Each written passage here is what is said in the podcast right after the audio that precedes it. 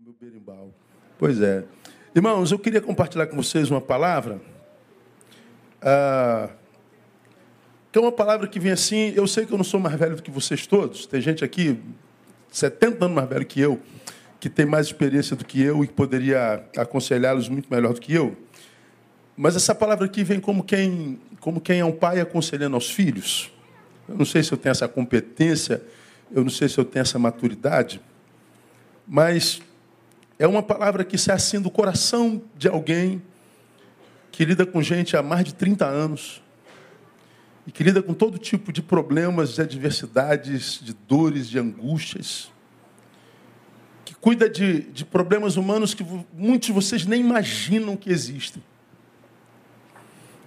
E de alguém que faz isso diuturnamente, ininterruptamente, há mais de três décadas. Muitas vezes manhã, tarde e noite.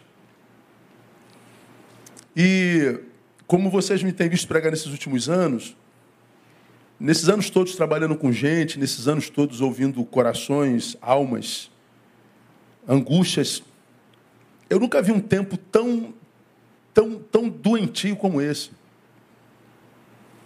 Nunca vi uma insanidade coletiva tão grande como essa. Nós vimos é, muito comumente, desde sempre, alguns rompantes de insanidade individuais, pontuais, um aqui, outro ali, uma aqui, outra ali. Mas hoje nós vemos posturas assim coletivas. Durante muito tempo, e acho que durante toda a história, é, nós nunca conseguimos unanimidade. Unanimidade não existe, alguém disse que unanimidade é burra. Mas até bem pouco tempo atrás, nós discordávamos e isso não era um problema para nós. Ok, você crescia, eu cresçado, beleza, toca o barco. Hoje a gente não consegue mais fazer isso. Se a gente discorda, a gente vira inimigo mesmo. Se a gente discorda, a gente agride, a gente ataca, a gente humilha. A gente é humilhado, a gente é atacado. É um tempo muito, muito maluco e é, e é impressionante como que a visão que nós temos das coisas hoje são tão antagônicas. Como que a, a gente vê uma coisa publicada, um vê a notícia e enxerga uma coisa. O outro vê a mesma notícia e enxerga outra coisa completamente diferente. Aí quem está de fora vendo os diagnósticos assim, cara, não é possível que vocês dois estejam vendo a mesma coisa. Não é possível que vocês ouviram a mesma coisa. Ouviram. Só que ambos estão absolutamente certos de que aquilo que ele ouviu é o certo. Só que são duas coisas completamente diferentes. falei, gente, o que está acontecendo com a gente? E aí nós estamos vivendo nesse tempo de, de, de litígio, de polarização, a respeito do qual falo todos os domingos, sou repetitivo nisso, sou chato. E a gente não percebe o quanto isso faz mal para a gente, o quanto a vida vai passando, o quanto a vida vai passando, vai passando, vai passando. E a gente vai se empanturrando de negatividades, energias ruins, informações ruins, maus relacionamentos, toxicidades. E a vida vai perdendo sabor, a vida vai perdendo sentido, a vida vai degringolando. E a gente tem que ver Tanta gente boa abrindo mão da vida, desistindo, fazendo besteiras com a vida assim, de forma tão, tão intensa. Eu estava lá em Cariacica, sexta e sábado, anteontem, e ontem, e uma pessoa senta do meu lado e me conta uma história que, que eu, eu tentava contar aqui, mas não dá para contar, é, é tão, tão pesada, tão dura. O que ele fez com com alguém por causa de, da discordância de uma ideia e como que por causa do que ele fez ele está pagando até hoje, o quanto ele se arrepende, o quanto ele foi passional, o quanto ele não suportou a discordância, o antagonismo, ele produziu uma violência tão grande que, que, que, que cometeu um crime bárbaro. Eu perguntei ele o que te levou a fazer isso, cara. Ele falou, pastor, eu não sei brotou em mim um ser que eu não sabia que me habitava. Eu não me reconheci. Eu não sabia que eu era capaz de. Como o senhor prega, de vez em quando eu ouço o senhor, eu não conhecia o meu índice de maldade. Eu não sabia que eu era capaz. Eu não sabia que habitava em mim tanto ódio e tanta ruindade. Ele diz que se assustou com a sua ruindade, com a sua malignidade, com o seu índice de maldade. Está pagando por isso de forma grave, uh, perdeu família, perdeu filhos, é, cumpriu pena, está tentando se soerguer, mas ele não é perdoado pela sociedade e tudo mais. Está infeliz, está tá, tá morto, é um morto andante. Uma história escabrosa, sinistra. Quanto que cada um de vocês tem noção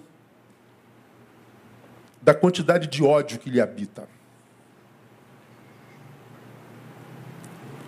Quantos de vocês têm noção do seu índice de maldade?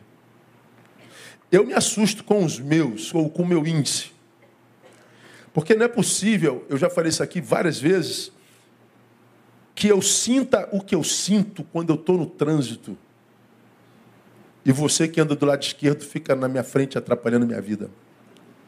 Cara, eu sinto um ódio que não pode ser normal. Quando eu imagino que ah, eu tenho um compromisso lá e tenho horário e você está 40%, 40 por hora no lado esquerdo, com aquela fila de carro gigante atrás de você, todo mundo buzinando, todo mundo xingando o carro do lado, e você está ali. Lerdo, irmão.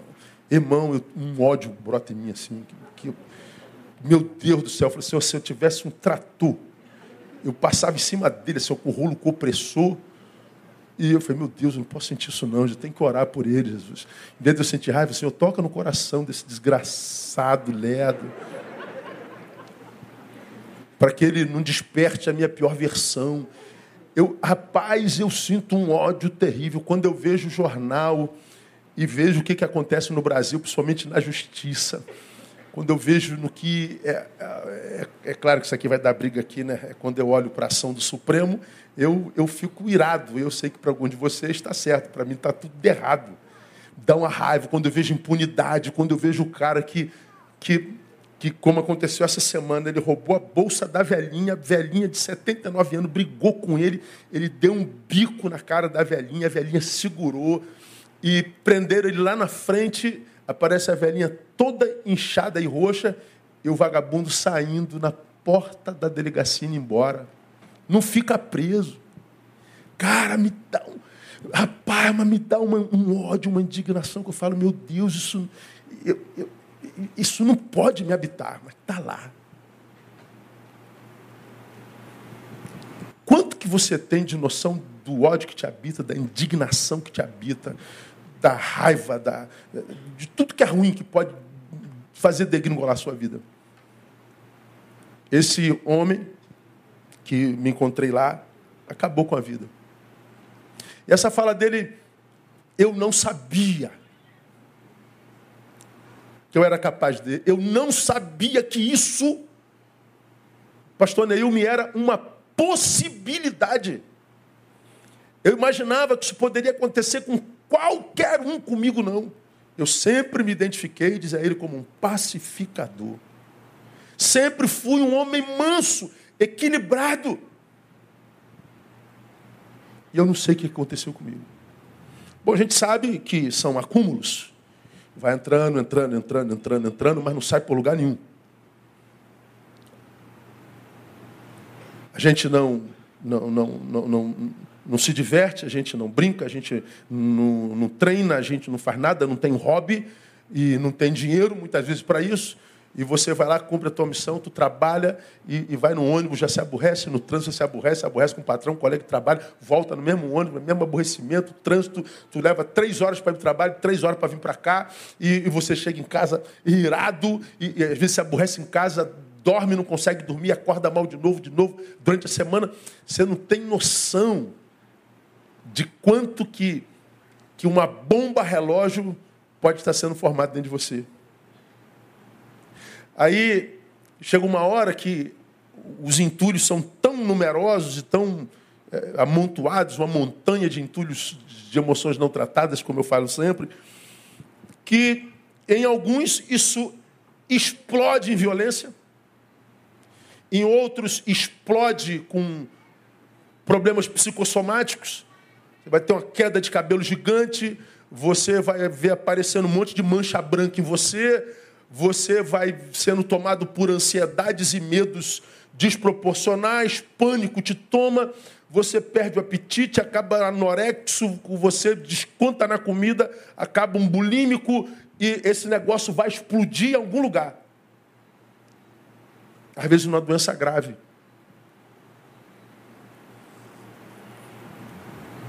Além disso tudo, a gente pode desqualificar a nossa vida perdendo-a, como por exemplo, esse acidente da Marília Mendonça que acabou com a gente. 26 anos, no auge da carreira, mãe de uma linda e saudável criança, vivendo talvez o momento mais feliz da vida.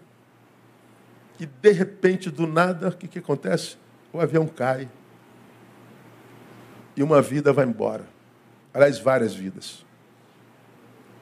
Comoção geral, meu Deus, uma pessoa tão jovem, no auge da carreira, nunca esteve tão bonita, nunca esteve tão feliz, nunca esteve num momento tão, tão maneiro na vida.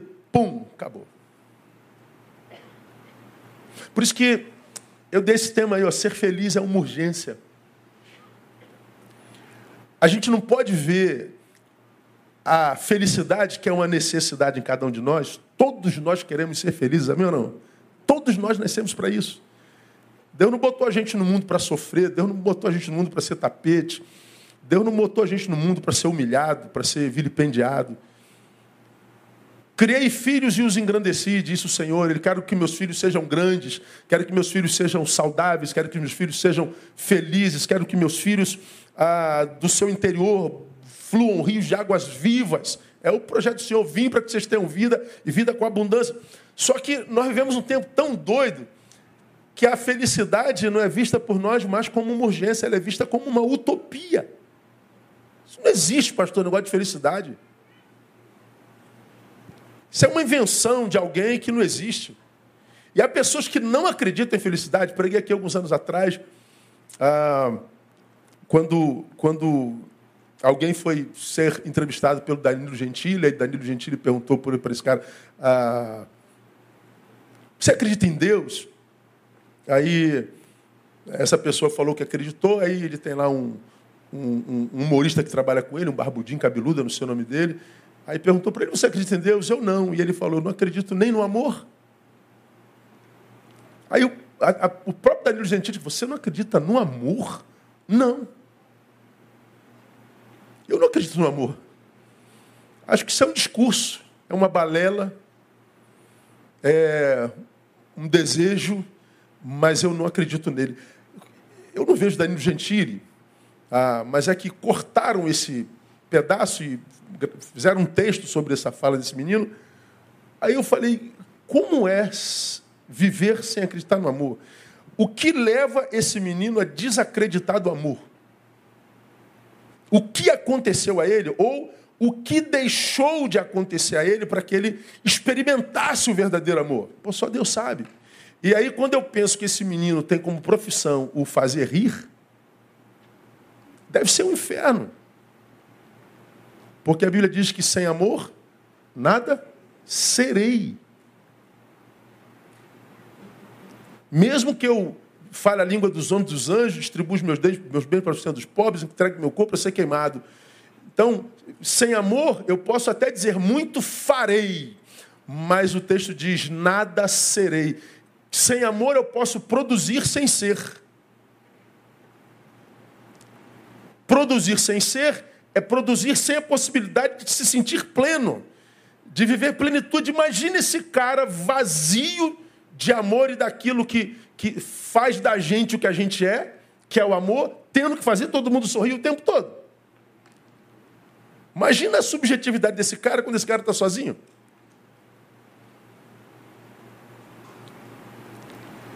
Então a, a felicidade, ela não é uma utopia, ela é uma realidade. E eu acho que nós deveríamos vê-la como urgência, porque O avião que amanhã pode cair é o meu. Amanhã eu vou. Amanhã o carro que pode bater é o seu.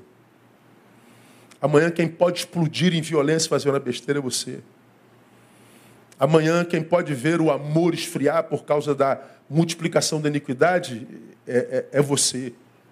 A gente não sabe o dia de amanhã. Temos planos para agora, imediato, para médio prazo e para longo prazo. Mas chega uma hora que acontecem esses desastres que desconstrói tudo que nós planejamos, tudo que nós sonhamos e, e interfere em tudo que a gente imaginava viveria com alegria, ah, porque ser feliz é uma urgência. Aí eu leio com vocês Tiago capítulo 4, versículo 13 e 14. Olha que texto, irmão. Eia agora vós que dizeis: Hoje ou amanhã iremos a tal cidade.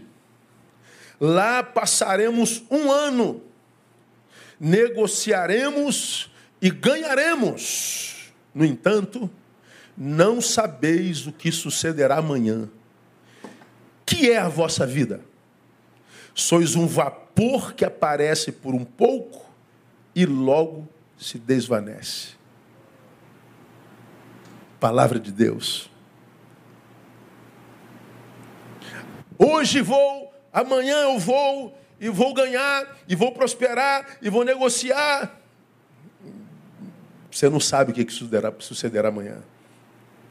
E que é a vossa vida. Sois um vapor que aparece por um pouco e desvanece. Então, o primeiro conselho para a gente nessa manhã, nessa noite, de pai para filho, digamos assim, é tenha pressa em ser feliz. Veja a felicidade como urgência mesmo. E quando a gente diz assim, ó, tenha pressa em ser feliz, o que, que a gente está dizendo? Tenta construir uma, uma agenda que dentro da qual você encontre coisas possíveis e pratique isso. Valorize as pequenas coisas, os pequenos espaços e pequenos trechos da existência. Com isso eu estou querendo dizer o seguinte: primeiro, evite contendas desnecessárias, é o primeiro conselho que eu lhe daria. Citando Romanos capítulo 12, versículo 18: Se for possível, quando depender de vós, o que, que o texto diz? Tende paz com todos os homens. Esse texto de Paulo é fenomenal porque ele está dizendo: olha, gente, a gente sabe que nem sempre a paz é possível. A gente sabe que de vez em quando a guerra se tornará uma necessidade, é o que ele está dizendo nesse texto. Por isso que é, é, a, a, o texto começa, se for possível, quando depender de vós, porque ele sabe que nem sempre é possível, e nem sempre é possível porque nem sempre depende de nós. Mas que o texto está dizendo o seguinte, Neil, se depender de você, cara, tem de paz com todos os homens. Evite guerras desnecessárias. Evite problemas que, que, que, com os quais você não tem nada a ver. Retire-se de, de, de, de litígios que não dependem da tua opinião, da tua presença, do teu pitaco. Retire-se. Que depender de vocês é, evite contendas desnecessárias. E, e, é impressionante, irmãos, como nós hoje buscamos contendas. Tem, hoje é, nasce uma classe né, nesses últimos anos que são os treteiros. Gente que gosta de treta. O que, que dá mais sucesso na rede? Treta ou boas notícias? Treta, irmão.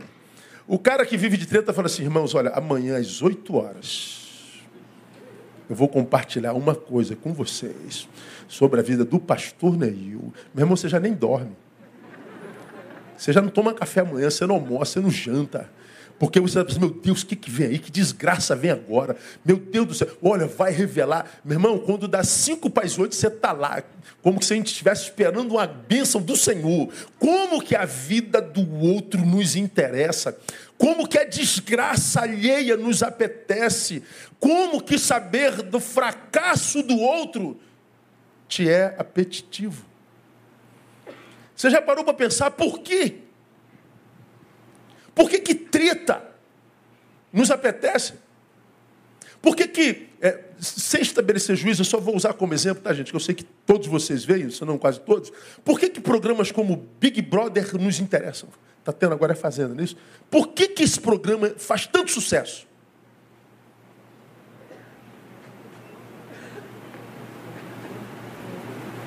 Oh, silêncio total. Assim. Porque, no fundo, a gente vê, mas tem vergonha, né, irmão? Lá no fundinho a gente tem. Porque você vai ver esse troço, aí tá fulana brigando com cicrana, e aí um xinga o outro e tal. Aí daqui a pouco um desses está aqui conversando com Aí o outro. E você está lá ligadinha, torcendo, é porque essa menina não presta bem, não. É, mas ele também não presta bem, não. Ah, não, mas não. E você parece que você está lá dentro da fazenda. Você está ali envolvido na treta, você está ali envolvido não sei o quê. Aí você vê que aquele camarada ou aquela menina que na fazenda, no Big Brother, é o mais nojento, é o mais, é, sei lá, litigioso, é o mais tal. Ele fica até o final do programa. Por quê? Porque é ele quem movimenta o programa. Ele vai para a roça, mas nunca sai da roça. Aí você fala assim, cara, esse cara é um canalha, mau caráter, vagabundo, vai sair na primeira semana. Nada, ele sai na última. Porque é ele quem movimenta. É ele que produz a dissensão, o litígio, que prende o ouvinte. Agora, por que, que nós, seres humanos, adoramos litígio?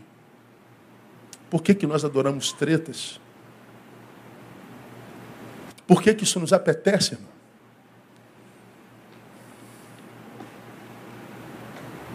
Eu me arrisco a dizer para vocês é porque nós estamos perdendo a competência para experimentar a paz.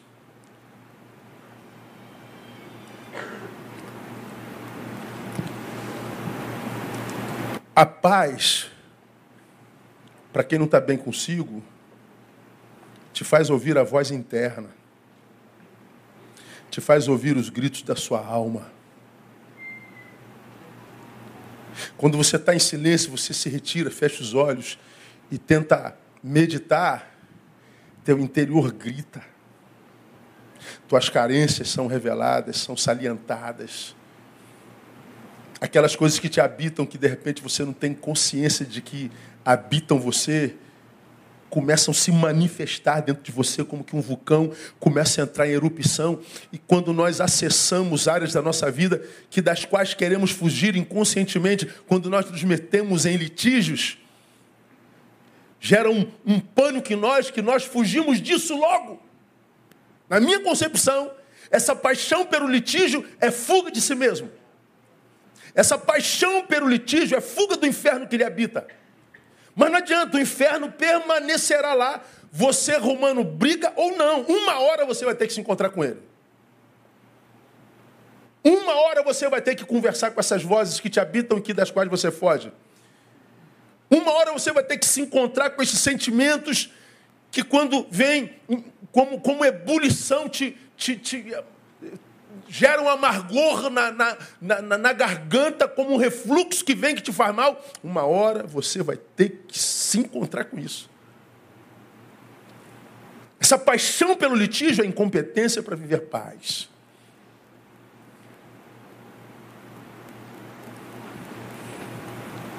Mas se você entende que a nossa vida é um vapor, ela passa.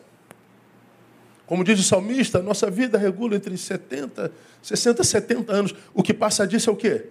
Canseiro e enfado. Aí você que já passou dos 40, irmão, como eu, e já passei há muito tempo, você olha para trás, você fecha seus olhos, você lembra do seu aniversário de 15 anos, cara. Você lembra do dia que do teu casamento, você lembra do dia que a tua filha de 30 anos nasceu. Você se lembra entrando no carrinho levando é, a, a tua mulher para o pro, pro, pro hospital. Aí agora tua filha está aqui do teu lado. Eu e você sabemos que a vida passa como um vapor mesmo. Nós fechamos os olhos, nós vamos lá no nosso passado, um passado histórico, longo, a gente sabe que a vida passa rápido. Bom, se eu e você sabemos disso, por que, que a gente vai perder tempo com treta? Por que, que eu e você vamos perder tempo com, com, com, litígios desnecessários, se a gente sabe que ah, eu hoje fecho o olho, me lembro me levando minha esposa para ganhar Tamara de 30 anos e vejo minha filha psicóloga de 30 anos do meu lado, e eu sei que daqui a pouquinho eu vou estar apresentando meu neto de 15 anos. Então, se eu sei, tomando como testemunha a história, que a vida passa tão rápido, por que, que eu vou desperdiçar a vida hoje, se eu sei que o futuro está aqui diante da minha força? Então, a felicidade é uma urgência. Tem que evitar contendas desnecessárias. Eu daria mais conselho: prefira a paz em detrimento da razão. Eu estou absolutamente convencido que essa necessidade de se ter razão o tempo todo. A gente entra no litígio porque não consegue estar em si, da angústia se retirar para si. Então a gente se retira para o outro. Como com o outro a gente não consegue mais conversar sem brigar, perdemos a competência para o diálogo, sempre termina em litígio. No litígio, a gente quer ter razão. A gente não está atrás da verdade, a gente quer vencer. Aí você conversa com gente que você ama, cara. Você fala assim, irmão, isso aqui é uma garrafa d'água. Como nós vivemos o tempo da pós-verdade, eu chamo da auto-verdade, é uma garrafa para você. Para mim não é uma garrafa. Eu, eu, eu não estou lembrando, tem um garoto que, que faz umas, umas piadas com, com essas questões que dão brigas hoje, né? Hoje tem aí os binários, não binários, trinários e não sei o que, são, sei lá, cento e poucas sexualidades. Inventaram isso aí e agora é verdade, virou verdade absoluta. Aí ele bota, ele bota o vídeo de uma pessoa que diz assim: Eu fui rotulado pela sociedade como menina porque eu tenho vagina, mas eu me identifico como homem. Aí ele, o fulano, foi rotulado pela sociedade como homem porque ele tem um pênis, mas ele se identifica como não binário. O fulano é, foi identificado como tal, mas ele